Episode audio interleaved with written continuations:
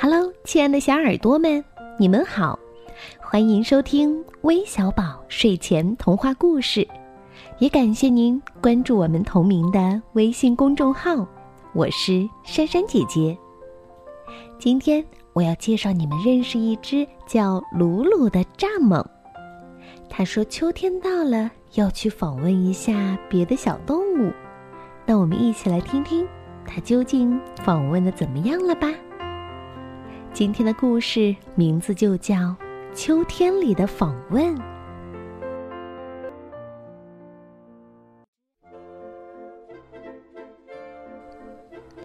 蚱蜢鲁鲁很调皮，但也非常好学。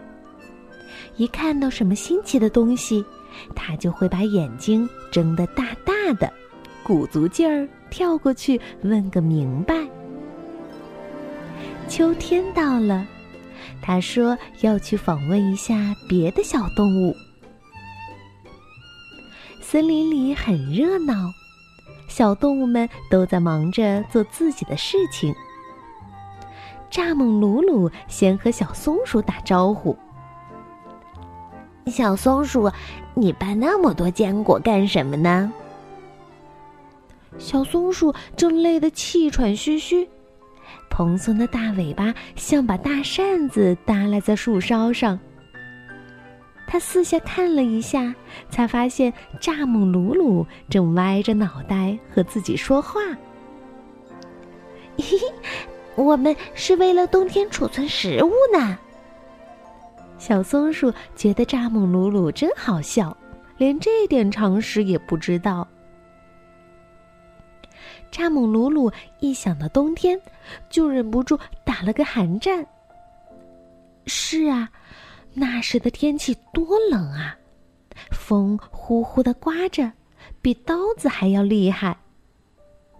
小动物们都躲在暖烘烘的家里，谁还会出来找食物呢？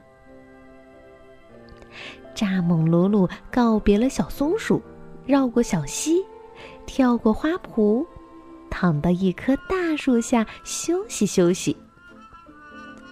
可不一会儿，他就被一阵叮叮咚咚的敲击声吵醒了。原来是小喜鹊在用小铁锤使劲儿的敲钉子。这回蚱蜢鲁鲁聪明多了，他细声细气的问：“小喜鹊。”你盖房子是准备过冬用的吗？小喜鹊忙得不可开交。他一边让蚱蜢鲁鲁帮忙给他递个钉子，一边说：“是啊，我可不会像寒号鸟，到了冬天只会无奈的哀叹。”哦，寒号鸟怎么啦？蚱蜢鲁鲁忍不住继续打听。你不知道，小喜鹊惊奇的瞪大了眼睛。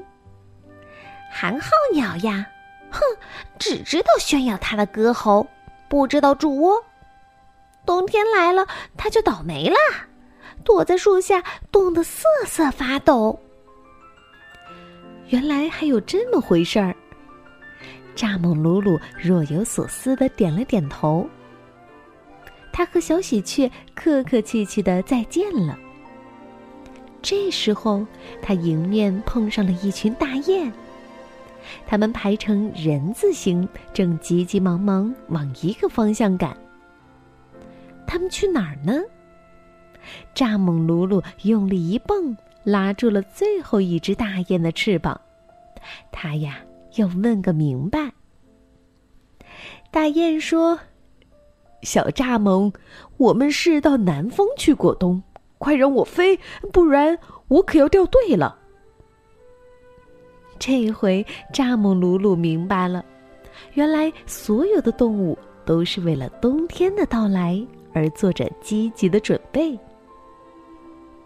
突然，蚱蜢鲁鲁发现小熊撅着圆滚滚的屁股，捧着蜂蜜桶，咕咚咕咚的喝呢。小熊怎么一点儿都不为冬天做准备呢？这样下去，它不就像寒号鸟了吗？蚱蜢鲁鲁是个善良的孩子，他跳上去，用力拍打小熊的屁股，大声叮嘱小熊要储存些食物，盖个房子，为过冬做准备。没想到小熊听了，哈哈大笑。他摇着胖乎乎的双手，连连说：“哦，不用不用，冬天到了，我就躺在树洞里睡大觉。我们把这个叫冬眠。冬眠，多么奇怪的过冬方式啊！”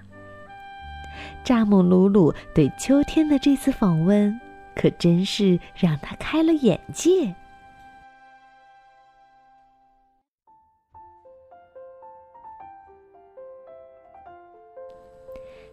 故事听到这儿，珊珊姐姐可要考考小朋友了。你们知道动物们究竟有几种过冬的方式吗？嗯，答案呀是六种。第一种是冬眠。比如蛇、青蛙、乌龟。第二种呢是迁移住的地方，比如大雁、燕子等等。第三种是加厚自己身上的皮毛或者羽毛，比如兔子、鹿、狐狸、麻雀、乌鸦等等。第四种是储存食物，比如松鼠、蜜蜂。蚂蚁等等，第五种是产卵过冬，比如螳螂、蝗虫等；第六种是躲在安全的地方过冬，比如苍蝇和蚊子。你们都知道了吗？那最后要感谢来自黑龙江大庆的唐景瑜，来自山东滕州的韩鹏轩。来自河南的杨志远几位小朋友的点播，最后要为来自上海的连玉轩、来自江西南昌的刘运晨两位小朋友送上生日祝福，祝你们生日快乐！我们明天再见吧，晚安。